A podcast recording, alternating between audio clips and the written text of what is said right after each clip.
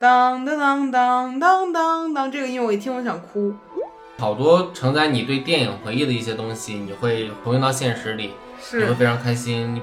我已经二刷过北京环球影城了。所有的抖音上啊、微博上任何一个地方，这个攻略都告诉你，进园第一件事儿先冲哈利波特园区。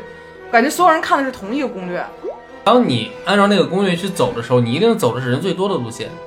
对，啊，就是。所以你不要听那个路线去走，反而会获得更好的体验。如果里面兽魂怪喊的是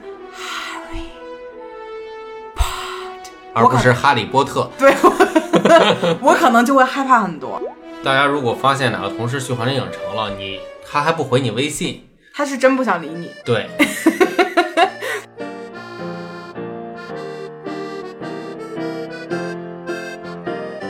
Hello，欢迎来到百分之十 Radio，我是胡心树。我是帕洛马尔。这一期呢，我们要聊一点有点儿凡尔赛的内容，就是我已经二刷过北京环球影城了。嗯，我也去过一次。哎，怎么还次数不一样呢？嗯，谁让我第一次没有机会陪您去呢？对啊，你那个微博那话说的可动人了。嗯嗯，说说再复述一遍。就是那天早上我要去送他们，就特别像就是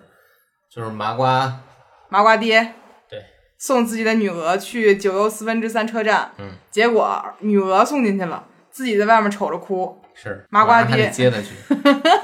然后接呢，回来还得听那个老北京赫敏呃老北京赫敏，叨叨仨小时。对，就是我呢，第一次就反正到现在为止呢，我一共以两次就去过两次嘛。第一次是以一个很普通的内测资格进去的，嗯然后经历了这个大排队的这个程度，很崩溃，也体验了一次这个怎么说呢，就整体的这个流程非常辛苦。然后第二次呢，是因为和一个品牌合作，拿到了一个 VIP 的资格，是还是思想 VIP、这块儿，就是括弧得加一个我有点儿就是凡尔赛的部分了啊。然后这个部分里面，我就会觉得完全和上一次体验是不一样的。特别爽。对，所以今天其实想跟大家来聊一聊，比如说我进了两次环球影城之后，我都有哪些体会，嗯，大概是这样。咱先从第一次说起吧。当时我回来跟帕老师聊了三个小时，就我最大的一个感觉就是人真的很多，而且这现在还是内测呢。如果它到了这个正式开始运行，那我想想这个事儿应该是一个非常快乐并痛苦的事情。是可能痛苦更多一些吧。对，因为我印象特别深的就是我当天正好早上起来的时候，我跟帕老师大吵了一架，我进的环球影城。对，对，我觉得两部分原因吧，一部分就是那天帕老师送我比较着急，他怕我迟到，怕我没有赶上世界上最快乐的地方， 因为我早上六点就起了，按理说应该六点起，但我六点半才起。别看就晚了半个小时，但那天就巧了，我们出门的时候天降大暴雨，然后整个感觉就直接穿越到了《哈利波特》阿兹卡班那一集，就小天狼星逃出来了，外面乌云密布，然后我们刚一出去就被浇了一头就是就是巨大的一盆水吧，是然后当时帕老师心情也不好，然后我心情也不好，然后我们很容易就干起来了。嗯然后那天呢给我的感觉就是，我的天呐，怎么可以这么不快乐？然后我们两个就一路都在吵，包括路上还很不顺的，就是帕老师一停车，我那咖啡哐就泼身上了，然后还穿了个白衬衫，整个人看起来极其狼狈。刚洗的头湿了，刚化的妆染了，然后 刚穿的白白衬衫全都也被染色了。你能体会我是没想到这部分能讲那么久啊， 就是这人记仇啊，能记多久我就不知道了。 不，然后接下来到进正题啊。然后当时离开你的车开走之后，我进到环球影城里面之后，我那一瞬间巨快乐，完全忘掉了和你吵架的事情。嗯就他给我的第一个视觉上和他的，因为你一进那个公园大道，你其实城市大道的时候就已经有音乐了嘛，你整个人就走入了一个氛围里面，你变得非常的快乐，你懂吗？你不懂，因为第一次你没去，你知道吧？但我第二次我也快乐，就是那种快乐是很难以被描述成说一个一个状态，但就是你会情不自禁的就开心起来了就是让你回到一个孩子式的状态。啊！对，我觉得它其实是做到从视觉上，然后。呃，听觉上以及工作人员的一个氛围上，就我会发现，好像最乐观的工作人员放在了城市大道最入口，他会特别开心地 嗯跟你说 “hello”，就这样，你记得吗？因为他不用管什么事儿，啊，对， 对，事实上是的，因为其实而且你是早上进去的，啊，对他不你够晚累上再看到他们的时候试一下，啊，确实是。反正早上起来的时候，感觉他们很有工作的这个精气神儿，然后又你听到的和你看到的很快乐。而且那天由于我进去的时候，最开始下完大雨嘛，然后天慢慢晴，然后云慢慢散开的时候，我整个人哇开心疯了，这是全北京最快乐的地方。然后我就进去了，进去完之后，我的快乐就在我冲向哈利波特园区的时候，逐渐就慢越来越少。所有的就是抖音上啊、微博上任何一个地方，这个攻略都告诉你，进园第一件事儿先冲哈利波特园区。感觉所有人看的是同一个攻略，都就冲，是这就是想做那个霸天虎过山车人的阴谋论。 不是。就所有人都会冲到这一个地方来，然后巨多人就开始排队，嗯而且有一个我觉得想不通的地方，就是我是八点五十五分进去的，但是你知道这个地方开园的时间是九点。首先，我比他开园的时间早进去了；其次，我前面排队已经有几千个人了，所以我都不知道几点开的园。然后我进去之后呢，就前面有巨长的队，但是它这个就本来其实设计这个地方已经预留了，它是可以排好几个小时的队伍，嗯啊，所以它那个里面设计的很蜿蜒，但你在外面不知道里面有那么多人，嗯啊，然后你就还挺有信心的感觉，不就排过这一过道就到了吗？其实里面还折了好多弯儿呢。是然后我就去排了，排了完之后呢，当时我发生了一件我觉得巨气人的事情，就是我刚去排队的时候，然后由于他那个队尾甩的时候就是没甩好，然后很多人原地向后转了，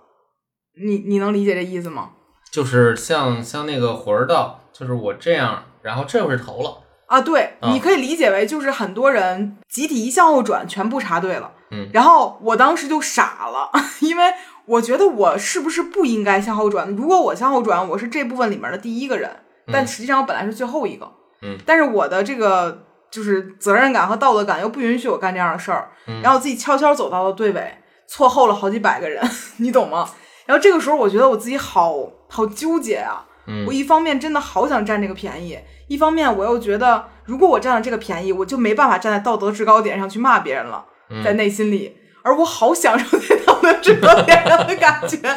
然后我最后就默默无闻的走到队尾，心里面说：“嗯，看这些人真没有素质，还是我有素质。”是你说何必呢？但是这样肯定是不对啊。然后后来的时候就有工作人员过来了嘛，就是去引导。然后我会觉得，由于这个是全北京最快乐的地方，工作人员也不敢去就是产生争执什么的。嗯然后就会去跟大家说说，所有人看好自己前面的位置，千万别让别人插队。啊，就他这样去引导用，就是观众们去负一下这个责任，还挺有责任感的。然后我，然后从那以后就紧紧地贴着我前面这个人，不允许别人插进来。嗯但确实是在排队这个事儿上还挺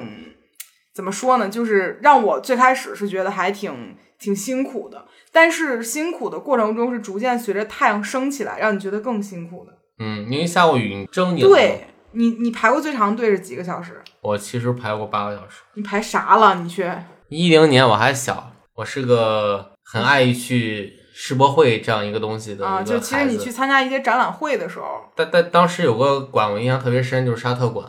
嗯啊，真的就是八个小时、九个小时这么排嗯，啊，然后呢？然后就排啊，排进去之后十五分钟出来了。啊，就是 又让我想起我们朋友说的一个事儿，咱不太适合放在播客里讲嘛。嗯，大概就是他啊，不算要了，不要不要讲了，不要讲了，不 要讲了。反正就是你准备过程非常长，最后快乐的时间很短暂、嗯啊，这是故事的核心对，啊。然后当时我去排《哈利波特》的时候也是这个感觉，排那个禁忌之旅的项目，就是在拐弯的过程中，我发现里面别有洞天，就一直在拐弯。然后那个时候最讽刺的一件事情就是太阳逐渐出来了，大家逐渐开始变得烦躁了，广播里开始说欢迎大家来到了环球影，想必大家这个时候已经玩的非常开心了吧？ 他在里面这样说。然后呢，我当时其实还好，那个时候我就呃走到最后的时候，其实已经有一种解脱感了。然后看了一眼表，两个半小时过去了。嗯然后我第一次真正明白了什么叫移动办公，因为那是一个周四嘛。嗯然后我是在处理一些工作的过程中，就是你一直在看手机，一直在走路，嗯然后没有停。这个队伍其实是不需要停的，所以你排队所谓的排没有等待时间，而是纯走路时间，嗯也就是你纯步行。然后我就是真的移动办公了两个半小时，很微妙。对，大家如果发现哪个同事去环球影城了，你他还不回你微信，他是真不想理你，对，是这样的。 所以就是你基本上去了环球影城，你会不停的看手机，这也是大家一定得带着充电宝进去的原因。嗯嗯，而且可怕的点在于，要知道内测过程中，其实它排队最多也就两个多小时。啊，有有一百五十分钟的，对，然后你最等到真正开园之后，你的时间会将近翻倍的。就是三个小时往上了，应该是。对，所以其实我会觉得排队这个事儿，我今儿还看了一篇文章，写的是在环球影城里面，嗯是一个情侣分手的高发地。我太容易吵架了，我现在回想了一下，那天如果咱俩一起去的，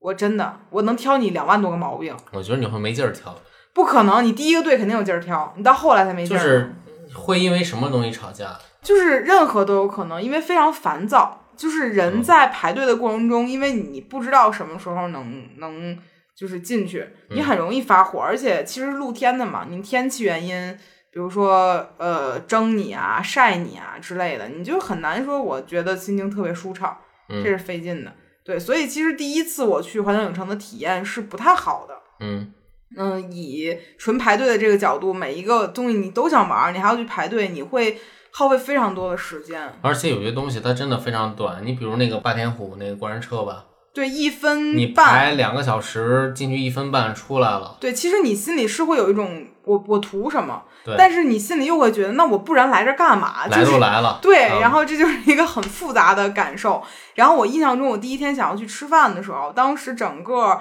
攻略里面提到最多的一个店叫做三把扫帚的那个对，在哈利波特园区里面的一个嗯餐餐厅厅。然后呢，我当天是很想去吃的，结果我中午十二点站在他门口的时候，发现他外面已经排了两百号人了，就我很震惊。就是我觉得你排这种游戏项目，你两百个人其实过得很快的，嗯，但是你吃饭这事儿你得嚼吧，你得咽吧，这也不是一两分钟就能解决的事儿。是，然后我就天呐，这得排到什么时候？然后当时工作人员说，呃，您下午四点来可能会人比较少一些。然后我后来四点钟回头看一眼，我发现没少，是就因为会有新的人续上。我们第第二次去的时候，我们几点去那个地方？感觉对人，都其很多嗯实。对根本就不少。然后，但是我第一天还是秉着那种打卡心理去排了一个黄油啤酒。啊，那个我都没有排嘛。对，然后我去排这个黄油啤酒的时候，我就会发现它特别像小时候吃的一种冰棍儿，老北京冰棍儿，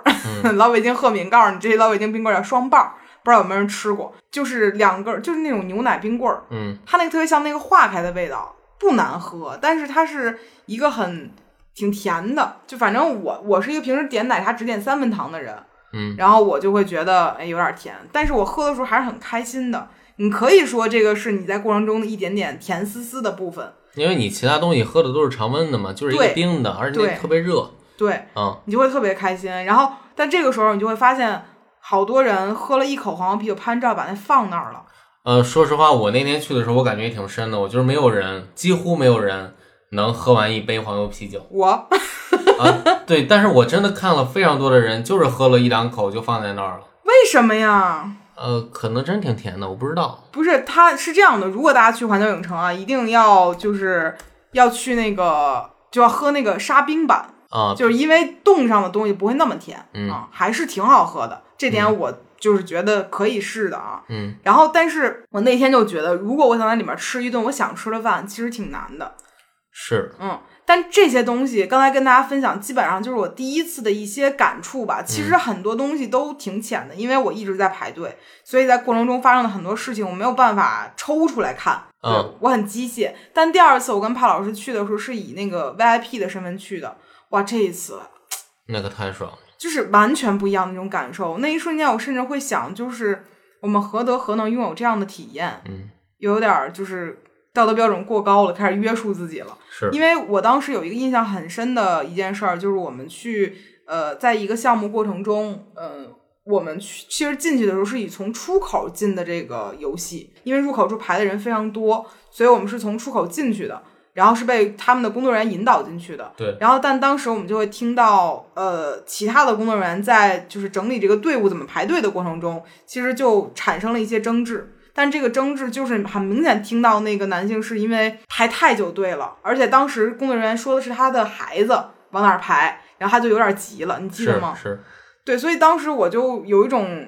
挺羞愧的感觉，就是你看大家排这么长时间队，我们直接就进来了，然后有点奇怪，但是你心里产生这种奇怪，你还是爽的，你懂那种感觉吗？ 有点儿，对，就是我们以 VIP 身份去玩每一个游戏，很快的时候，你就会觉得第一次原来这个游戏这么好玩儿，嗯，就只是我第一次由于太长时间去耗费在排队过程中，我完全就就遗忘，占比太少了嘛。嗯，但第二次纯玩的时候，就我太爽了，就怪不得人会喜欢 环球影城这个地方是有原因的。你没有对比是吧？对我是没有对比，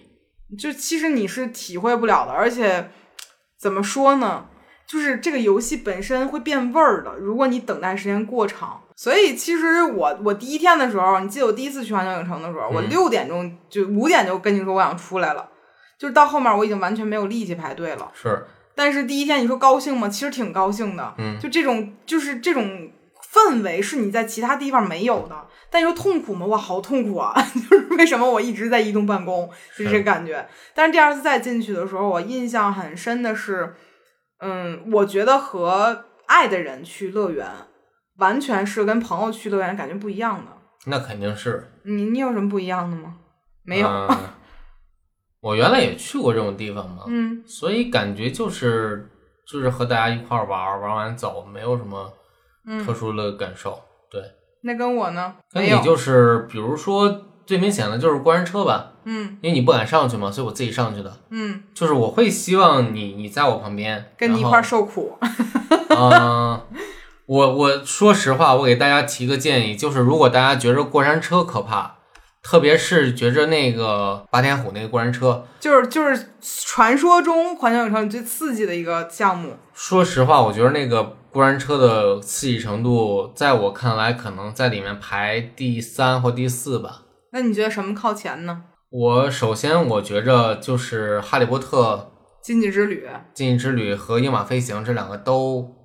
都都挺刺激的。对我可以跟大家捋一捋啊。既然聊到这儿，就是因为我们基本上把里面所有的项目都玩完了。对先说一下这个最火的，所有人都会排的这个禁忌之旅，嗯，它其实是一个类似于五 D 电影的这样的一个东西。对，然后呢，你会坐这个小车侧着飞，飞椅，就就是侧着，对，就是你从往左这么滑，就是这样的一个东西。嗯，然后呢，它的过程中也会起起伏伏，是会把你这怎么着从竖直坐着到平躺的这样的一个这样一些起伏，不知道大家能不能理解啊？就像我小时候坐我爸自行车座，横着坐在那儿，不是啊，然后对对对，啊，对你侧坐着，然后你爸带你往前骑，然后飞起来了。 对，然后然后车倒了，你上撅上去了，对，就大概是这样一感觉，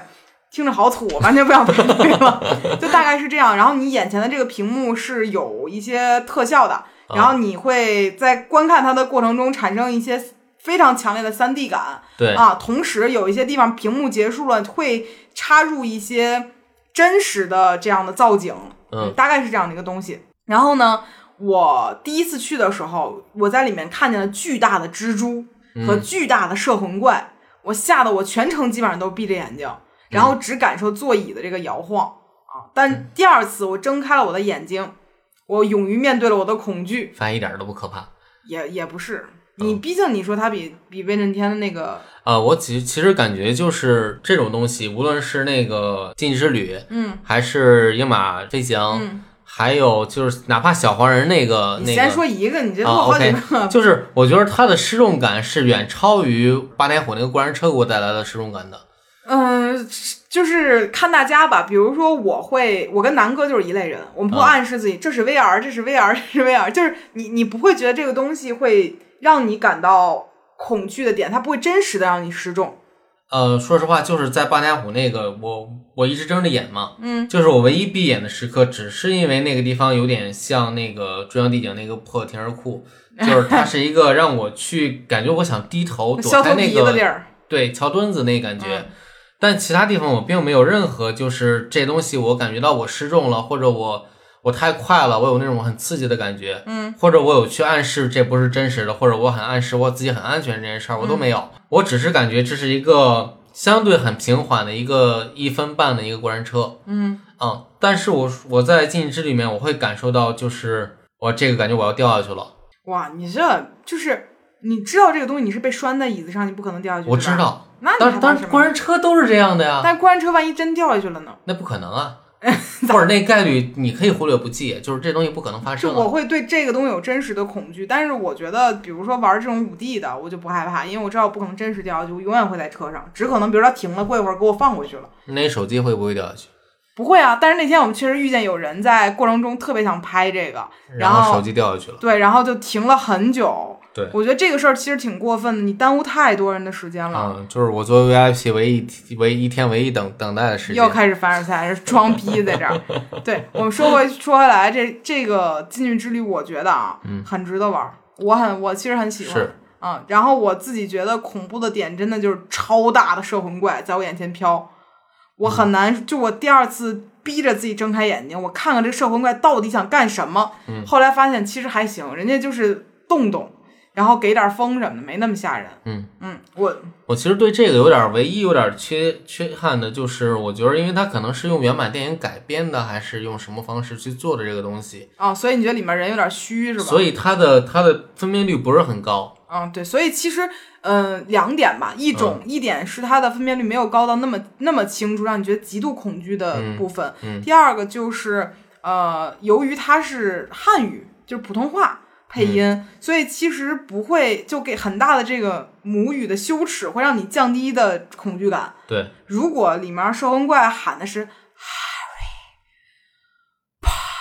而不我是哈利波特。对我 我可能就会害怕很多。嗯，但它里面就一直喊的是哈利，就是翻译腔，你就会对整个对人就觉得啊，嗯嗯嗯，这有多吓人呢？是，就中国版《生活公馆》听起来还挺喜庆，有点年怪那味儿，嗯所以就好很多。然后刚才帕老师又提到那个小黄人儿，也是一个五 D 的那种，嗯，那个也很爽，但是他那个爽跟就是他的方向是不一样的。而且那个真的会让人超级开心。对，对，就那个你就没有办法控制自己的笑容，就是嗯你是不害怕，你也会大声的尖叫，因为你太开心了。对，嗯，然后我就会觉得我们成年是不是就是平时就为什么我们会笑呢？我们平时好像整个人都很冷漠，但是在这是种吗？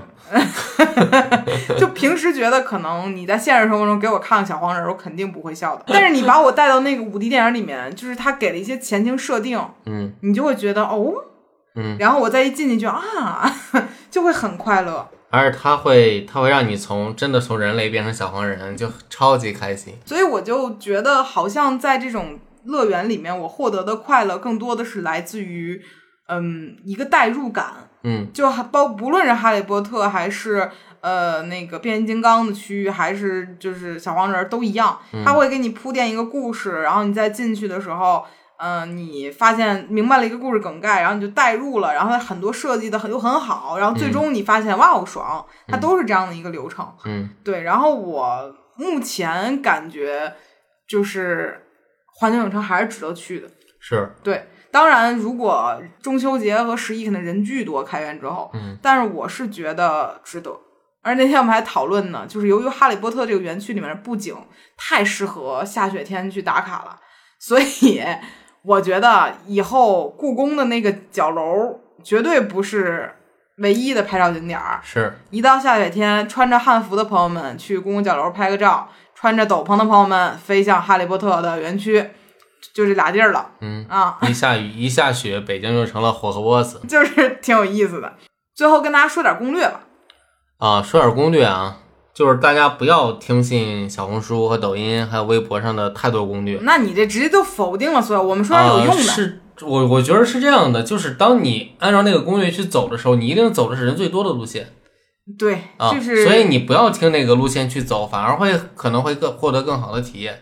嗯、是嗯嗯。然后我其实想提醒的不是这些，就我觉得有一些点是我看那些攻略里都没写的，嗯比如第一个点就是停车这个事儿啊，因为我们是开车去的嘛，对然后我们停到那个停车楼里，其实这个停车楼非常好停车，呃，现在看来是啊，对，现在看来是非常好停车。然后它停车的点，但是呢，它分两个档位，一个档位一百块钱，一个档位是一百五十块钱。对但它不是按小时计费的，就是整天，因为它其实预设了你进去就会待一整天嘛。嗯这个事儿其实也合理，因为你按小时收费可能更贵。而且它还有那个临时停车位，就是你可以停在那个地方把人送下街儿走的。对，可以下课。然后那个停车楼里面是这样的，它呢，它这个分这个 钱的点呢，在于一百块钱是跟这个园区不同层的。啊，四层、五层、三层，对，然后呢，一百五就是同层的，就相当于五十块钱买了你走几步坐电梯的路、嗯对，啊。起初我跟帕老师是觉得这个事儿就智商税嘛，你这谁差那两步路呢？就得交五十块钱，嗯贵三分之一，我们才不买呢。等我们玩完了出来，过了十几个小时之后就再是那出来天，我走了二十公里之后，我们就发现这五十块钱人真不是白收你的，是 就是这钱是有道理的，就是你立刻出来就能坐上车，和你出来再得走几百米坐上车，完全不是一个感觉，你的而且心气就儿都不是一样。要绕绕两圈儿吧，我们当时得那一圈儿还挺大的，对，因为你你要上到其他楼，你除了要坐电梯之外，你还要再走过去，嗯其实挺远的。嗯，而且它这个设定就是，如果你要是往后停，你会离更远。嗯，对，所以他这个东西就没办法。然后我就觉得起初人多收这五十，我们很不屑。后来我们就相信没有这个钱花的不是的道理，是，这是第一个事儿。第二个事儿呢，就是寄存柜。嗯寄存柜呢，我们最开始的时候觉得这东西何必呢？我们背了个包，里面放相机什么的，还有两件儿那个火狗窝子的校服。 我们最开始觉得这东西不值得一存，就你能多累多沉呢？然后背着，背到下午的时候背不动了， 我后背全是石头，就很后悔为什么不早存，因为我们后来存的时候才发现这个柜子也是按天收费的。对，大柜一天八十，小大柜柜八十，小柜六十，对，大锤八十，小锤六十。嗯，然后你存进去之后，你就是能省非常多的事情。对，就是人有时候总是会过分自信的估量自己的身体的体能，嗯，然后你最后会发现这钱你总会花，为什么不打头儿让你自己轻松一点儿呢？而且这园区你你左边走右边走，其实你回来也不是很远，对对对对对对，所以所以我是觉得，如果你要进去时候拿的东西多，或者说比如你想换装什么嗯之类的，我建议要么从开始就租吧，啊，你租了之后，你取的时候可以临时取，然后再关上，然后下次还能再再存，就是对一天都归你管。对，嗯然后而且我发现它就整个环球影城它这个柜子有一些优势，对就有一次有一次我们在就是哈利波特园区存东西的时候，有东西落在那个柜子里面了，嗯，然后当时帕老师去取的是吧？对我，我回去取，我在想，当时我我在想，就是就算他们过来了，我肯定也没有办法打开这个柜子，因为别人已经使用了，嗯我只能等这个人来开这个柜子，所以我就站在那儿等了一会儿。嗯，然后我发现，就是真的几乎一到二十一全都来过了。你等那么久，啊，其实大家来都挺快的，因为就是一下都涌过来，嗯啊，然后一到二十三几乎都来过人了，然后就那二十四柜没有来人，然后我就把工作人员叫来问了一下，说我可能有东西落在里面了，就是你们有办法把它打开吗？他说可以，我说不怕里边有别人东西吗？他说那个，呃，这东西里边都有检测器，就是传感器，嗯只要你里边东西有东西还在，嗯，它就不会被别人打开，直到你回来找这个东西。对，因为我看之前有人特地去强调过环球影城它的这个这个这个柜子嗯是跟是跟就是支付宝是绑定的，对，反正它的人脸识别之后，你根本不需要输密码什么的，你只要人脸识别，你就可以开柜子，嗯是是很方便的一个东西。嗯，对，所以我是觉得这次环球影城在这个就是存橱柜这个事上做的是相当不错的，嗯而且你也不用担心丢东西这事儿了。是，嗯然后第三个我想说的，其实就是我觉得大家一定不要听信这个环球影城一早进哈利波特园区这个事儿，嗯大家算笔账啊！我那天就觉得这就是个田忌赛马的故事，嗯就或者说这东西就是时间管理问题。比如说你在一定要在人最多的时候冲向哈利波特的时候，那和你冲完这个再玩别的，最后你平摊下来的时间一定更长嗯，啊！但如果你先玩别人不玩了，回来排哈利波特还会是那些人，对，时间不会变，但是你整体就会省了很多时间。呃，当然我不知道我们听众有多少啊，万一都上来先冲了什么功夫熊猫，咱没人听， 没有人听。嗯然后我觉得大家可以适当的去均衡一下时间，而且有一个 A P P 叫北京环球影城，对它其实能够快速的看见当下哪个东西排队多长时间。呃，说实话，一开始排队《哈利波特》嗯上来就一百二十分钟，对其他就五分钟，对，先啊玩五分钟的嘛。先把五分钟的全玩了，然后回来《哈利波特》还是那些时间，对，而且其对实它的工作人员会去分散的，它最多也就排到一百二十个人，对，就到这个程度。一百二十分钟嘛，啊，不是一一百二对十一人，嗯一百二十分钟，然后就所以大家还是尽力的让这个东西分散一下时间，别就聚到一起。然后说到这个事儿，就得说另外一个事情，就是什么时候人最少？我们观察，每天晚上五点半的时候有一个花车表演，嗯，有非常多人是愿意来凑热闹看看的，嗯帕老师也愿意啊。嗯就是凑完这个热闹之后，你会发现所有人疯狂的冲过去开始排队，是就很多人其实会在排队的过程中出来看演出，再然后再回去。所以那个时候，如果你不想看花车表演，你去排队可能是时间很少，最少但是那个我时间。挺建议大家看花车的，我觉得真的很开心。这种 可能是你爱凑那热闹吧。嗯就是如果是我自己的话，我可能会选择玩项目，不会看花车。嗯嗯，但是如果跟你在一起，我就愿意。嗯嗯，恶心你吗？还是托了 VIP 的福，你并不是因为我的原因。然后还有啊，就是我们发现，如果你敢，你就下午再去环球影城，这个有点儿没必要。就是有赌的成分。对，为什么这么说呢？就是很多人，比如包括我，我两次都是六点钟起床，八点多八点多到现场的，嗯就到就门口。我觉得普通咱们这种上班族，而不是那种就天天康康锻炼身体的人啊，嗯你体力其实撑不过几个小时的，在里面。因为嗯无论是我这次 VIP 还是前一次就是排队，我都走了十五公里，对，对，然后就是你怎么样，你也不会说我到下午六点啊倍儿精神，我还能再排俩，我觉得是费劲。嗯，所以如果你能撑到五六点，你敢赌这个再进去，我觉得你可能很多事儿会通顺很多。嗯，当然就怕很多人也五六点进去，又一波人你对就上午进去，你在里边儿睡到晚上。也行吧。反正就是我觉得错峰这个事儿，可能就纯粹是一个心理预判的事儿，嗯，而且比如过山车这种，你晚上玩儿你也没法玩儿。能， 只要你只享受刺激，不享受这个啊别的。我觉得感觉观还是不一样的，因为我这次坐的第一排嘛，所以我嗯视野特别好，就是我能看清下面的植被啊，还有各种的装饰啊，都看得非常清楚。嗯。啊、然后我还有几个一些推荐，就是大家进去的时候，比如要带一个自己水杯，就是装备层面的啊。我觉得大家进环球影城之前，比如第一件事儿就是呃准备一个水杯，因为其实它是有直饮水的，就是在每一个厕所旁边会有那种你摁一下出水喝的那种东西，嗯你不用带杯子。但是我会发现很多人不太适应，就是在厕所旁边直饮水。好像是，对，基本上我只看见了几个呃就是咱外国俩人，外国人，因为他们在国外也有很多这样的设施嘛。嗯然后，但是还有小朋友，他们觉得很好玩儿。嗯但是其实成年人很少有人这样做，因为大家可能觉得那儿有厕所水不干净之类的，就有一些遐想的空间。但实际上是干净的，嗯是，所以他们最多可能是选择拿杯子接上，然后走。嗯啊，所以如果介意这个事儿，大家可以拿一个杯水杯去接。另外一个呢，就是一定要穿一个非常舒服的鞋，就是对十五公里啊。有些人我看见现场有人，比如说穿着小皮鞋，好看进去嗯拍照的，这真的走不了多少路啊，是你就是把自己折磨满腿水泡都不好使。是，还有一个就是一定要带充电宝进去。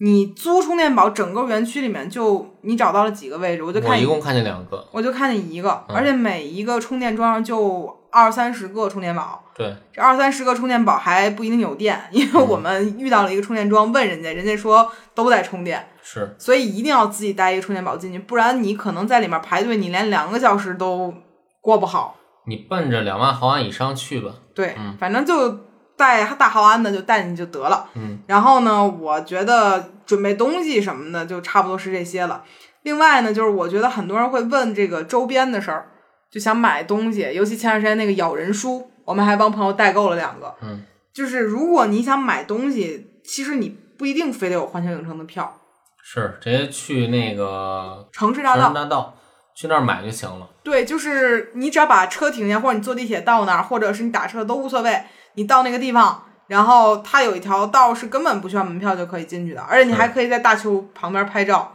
对，而且就除了少量的限量里面必须要进去买的那些东西，对，就除了那个卢修斯马尔福的手杖，就蛇头的那个，呃、但魔是你杖，还有一些就是限量的那种收藏级的，比如说那个那个魔法旗魔法旗这种东西。对，但是你进去你也不一定能买着。有一些东西属于环球影城里面隐藏款，嗯，如果你能买到这个东西就会升值。比如说卢修斯马尔福的手是那个魔杖，嗯，它的售价是三百四十九块钱，但是闲鱼上现在炒到多少来着？那天你七看，啊八百吧。对，但是很多人都买不到的，而且只有一个店里卖。对，我们就会发现周边店其实从你没入园开始，与呃，公园呃这个城市大道上就有，到入园之后每一个园区里都有自己的这个，然后还有综合的很多个。然后你看起来这些东西都一样，其实是有小小的隐藏款在里面的。对你啊像那个《侏罗纪公园》里面的恐龙玩具，还有一个头盔，嗯，这些都是外面没有的。对，嗯所以就是如果你想买什么东西，可能还得稍稍微做做攻略。嗯，对，这是第一。第二个就是，嗯，比如说这个店里卖没了，不代表外面店没有，是，这也是一个挺玄学的事儿。我们在哈利波特园区里面想要买那个咬人书，没有，但是我们往外走了几步，到那个综合商店了，哎，就有了。所以这个事儿也得多逛逛吧。但是大部分的东西在那个公，就是城市大道上都能买着，不用是门票也能买着。同时你还能跟那个大球合影。所以我是觉得，如果嫌人忒多，或者说不想买门票，想先看看的，完全可以去。嗯，啊，完全不耽误啊。然后，嗯，还有什么事儿可以说的呀？拍照景点儿吧，再说最后一个。就我觉得整个环球影城里都很好拍照，是，嗯特别是小黄人那块儿，对，嗯，就感觉这个地儿充满了快乐。对，然后，其实哈利波特园区也很好拍啊，啊，人太多了，就是避开人你也避不开。避不开。就是我唯一能说的就是三把扫帚后面那块儿，对，我们挨个啊园区捋一下吧。啊我觉得小黄人儿园区，你大街上任何一个地方都能拍就一是拍。哪人少去哪儿。啊，然后园区里一共有一个有一个彩蛋，就是一共有多少个小黄人呢？一共有，一百四十八个，你好冷漠呀， 一共有一百四十八个小黄人儿。然后你那可以不是小黄人儿啊，是小黄人儿雕塑，啊，对嗯对对对，严谨啊，嗯，严严谨。谨，然后它有一些小彩蛋什么的，比如一些小门口，你按门铃儿会有不同的声音给你开。嗯对然后呢，我们认为小黄人园区最好拍照的一个地方是在它那个棕，就小黄人儿区里面的商店的后面，那儿有一个就是紫色窗框的那个书店的对玻璃，对对超好拍，嗯，对，很好看，所以大家可以去那儿拍照，而且那儿人相对来讲比较少，因为它其实相当于是一个呃进洗手间的一个通道，对，嗯所以其实人不是很多，而且它配色很好看，所以我觉得对大家值得去这里拍一拍。嗯，然后第二个地方呢，我觉得就说《哈利波特》园区里面的那个三把扫帚的背后，其实它是对着那个湖面的。虽然说整个《哈利波特》园区里人都很多，但那个基本上已经是人最少的地方了，而且很好拍照，很好出片儿。就那地儿，你再怎么着，你后边儿也不会有人了。 对，因为后面是湖了，对吧？你不可能有人了，所以那个地儿不错，它很临近那个哈利波特园区的出口。嗯，在出口不面对出口往左拐就是这个地方。然后第三个我觉得比较好的地方是功夫熊猫的出入口。其实功夫熊猫这个园区是一个室内园区，它对不是露天的。然后你进去之后，里面其实是呃挺暗的，对，挺暗的，就是嗯灯笼什么的，就是挺挺中国风的一个地方。嗯，然后如果你在里面拍照的话，这有点难，实话说，对，因为它光线不是很好，但它的外面很好看，有那个小竹林，然后有对功夫熊猫的这个元素，然后整个感觉就特别的，嗯，侠气， 就对符合它那个设就是剧情的设定，嗯很好拍，而且颜色很漂亮，对嗯。然后最后一个是我自己最喜欢的一个地方，就是在好莱坞的叫梅尔斯的那个餐厅，嗯，那个地方太好看了，一定要晚上去。而且很容易找的，因为周围有一圈儿那个复古的那个车，对你其实是必经之路的，对，然后那里很好看，晚上霓虹灯加上它的那个呃一些光的光泽的反射，而且它那个餐厅设计的感觉就很很美美式，对，很美式，然后很很九十年代的感觉，嗯，嗯，然后我看很多人在那里拍，基本上所有漂亮女孩都会在车前合影，给你一种对车展的感觉，嗯，我就没去，我怕破坏这种意境。 反正我是觉得这个地方刚才说那几个地儿都挺值得一拍的吧。 其实我觉得整个园区里很多东西都挺值得拍的，对，就它是会让你觉得快乐的。嗯，而且我会发现啊，就是园区里有非常多人来这一趟，可能本来他也不一定是个社交牛逼症，但来这儿自动就变成社交牛逼症了，不管是别人看不看见，只要人足够多，所有人就可以足够隐形，就嗯开始在那里拍照，会觉得还挺开心。是，嗯，然后这两次去咱，嗯、第一次没你哈，嗯就是还看见了很多明星。是，我第一次见到了李冰冰，还有谁来着？我没看到别人，因为 我一直在排队，所以我只是在一个游戏项目上就玩那个、那个、那个大黄蜂打碟的那个东西嗯，的时候，发现哎，这怎么有一个人旁边跟着这么多人啊？然后我发现那是李冰冰，嗯，然后她好好看，嗯，而且她身材巨好，那个时候我就觉得哇，明星确实是不一样，而且你一眼就能看出来他，嗯你就觉知道这个人是个明星。然后我仔细看他，我就会发现，我明星好辛苦，啊，这么热的天儿还得穿那么多层衣服叠穿搭，很不容易。然后我就一直盯着她看，觉得她很漂亮。嗯然后我第二次再去，就咱俩一起去的时候，碰见了两个人，一个人是关晓彤，还有嗯一个人是预言。我觉得关晓彤穿超多对，她嗯穿了一个皮衣吧，皮裤，皮啊对皮裤，然后上半身也是个黑的皮衣啊，呃，我没印象了，因为我一直在看她的腿。然后戴着一大帽子，戴一大黑口罩，我能感觉巨热。然后我我跟朋友说这事，他说你怎么能看出来这是关晓彤？因为当时他带着 VIP 票，我觉得他应该很很特殊的一个人，啊啊啊啊！没有没有凡尔赛的意思啊，嗯就是我当时那天是很好奇什么人可以拿到凡尔不是呸 什么人可以拿到 VIP 的票的。然后我自己是内心有愧的，我就研究了点别人，我发现哎，他长得好眼熟哦，嗯他难道就是？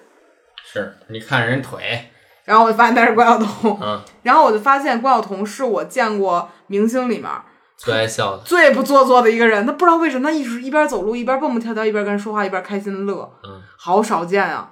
而且之前关晓彤还喝过我的奶茶店杯湾之茶，嗯，我这个事儿我也知道，所以我对他一直都很有好感，嗯然后后来还看见了预言，嗯，他是我们在玩那个鹰马飞行的时候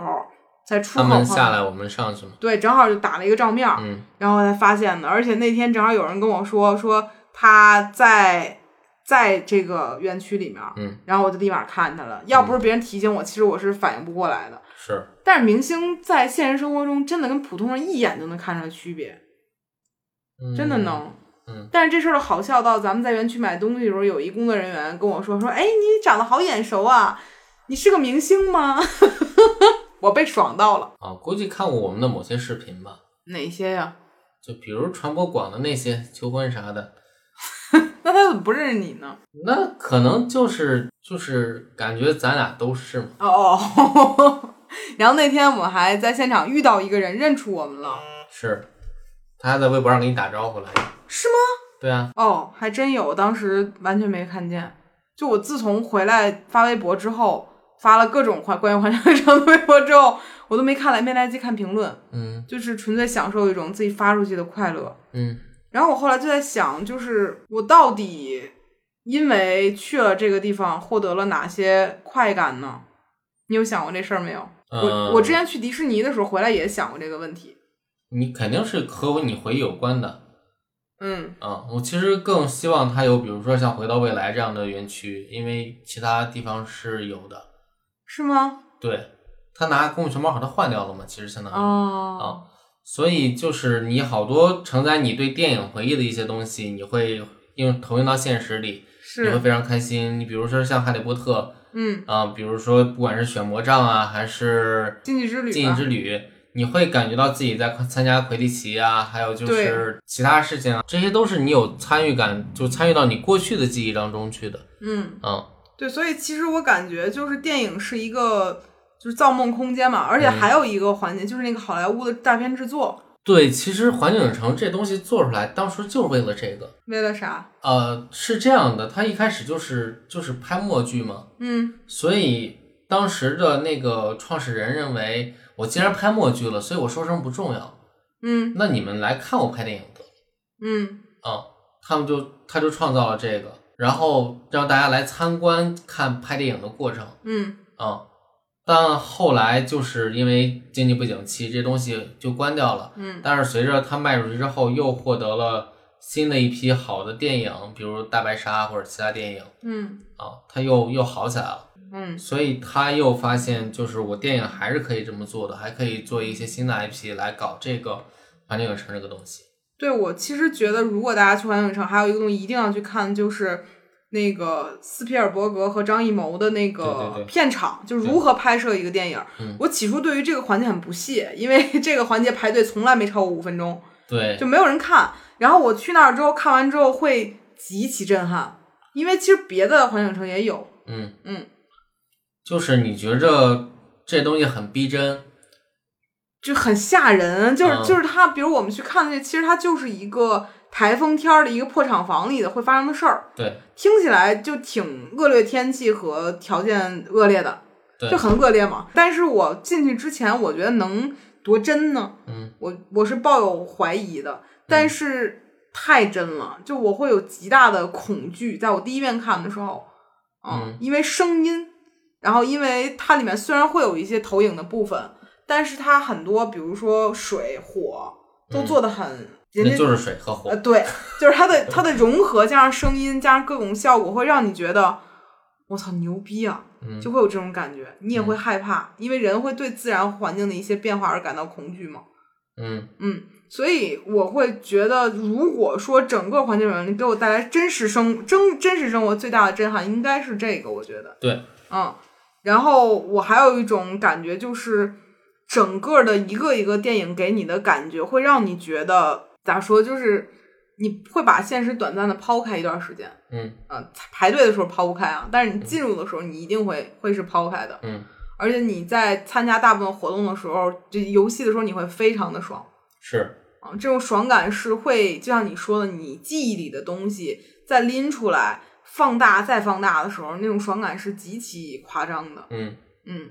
很多都会这样。你比如说那个未来水世界，这个我这次没有去嘛。嗯，未来水世界这个东西是由于我没有这个记忆，对，所以我是看过很多遍一个电影的，因为山东台原来有一个有个专门放电影的台，然后专门放未来水世界。没有它就是几个是电影轮播，嗯，然后当时我是为了看球，然后等未来水等的时候就会放、这对，个。等的时候我就没事儿干嘛，因为嗯那时候没有什么太多，除了玩儿游戏就是看电视嗯啊，所以你在等的时候就会看一些电影，然后这个电影总在播这个。嗯啊，所以那个《未来水世界》我看了非常多遍啊，所以我对这个电影印象还蛮深的。我其实没看过，但我对现场那个女演员印象非常深，她的她的肌啊肉形状太牛逼了。嗯嗯，所以我我会感受到，就是任何一个环节里面都会有人尖叫，原因是因为影视剧，就是因为对电影对本身。对所以我感觉很多人，比如说他去了全景城出来说，我觉得这东西没意思，嗯我不喜欢。他可能本身就对这些电影没有感情，对，嗯，所以他进去的时候会有一些失落，或者说嗯啊是没有情感连接吧，应该算对。然后，如果你对其中的任何一个电影是有比较深的感情的话，对你进去之后会有一种回家了的感觉。哪怕我在那个往外走的时候，我嗯看到一个啄木鸟 Woody 的一个，装啊扮，是是我都是，会非常开心，就觉得这东西我我小时候看过很多次，啊，然后你会觉得它是真的，啊，我倒没有觉得它是真的，我觉得就它是是，真的。 但是觉得很很开心。对，嗯，嗯对我我我那天还第一遍我不是跟嫂子去的嘛，嗯我跟她说，我说我只要听见哈利波特那个当当当当当当当这个音，我一听我就想哭，它一个嗯生理记忆，它一放我就想哭，嗯所以那天我走进园区的瞬间就沉浸了，热泪盈眶了。但那天我听老北京版的，你在哪儿？哦，在抖音上听的吗？你让我听的，嗯，对，对不起， 就就是就毁掉了它。是，就是我，就是其实你它的那些音效会挺好，你每换一个园区的时候，它背景音乐在你的走路过程中就换了。嗯然后我进入到那个园区之前就已经进入到那个园区了，嗯好像废话文学呀，但是嗯就是这个意思。嗯，所以我还是真诚建议喜欢《哈利波特》呀、《侏罗纪公园》啊、《变形金刚》啊、小黄人儿啊，还有《功夫熊猫》的朋友，一定要来玩一玩。嗯，对，它可能不一定会满足你百分百的期待，但一定会在这个场景里给你你记忆中的一些惊艳的点。是的，是会有的，嗯对。然后最后就是希望错峰吧，但这个错峰也不一定能错得开，嗯对，因为内测过完人可能会相对更多一些。是，然后希望大家能够在乐园中玩的开心了。嗯，本期播客就到这里了，拜拜。拜拜。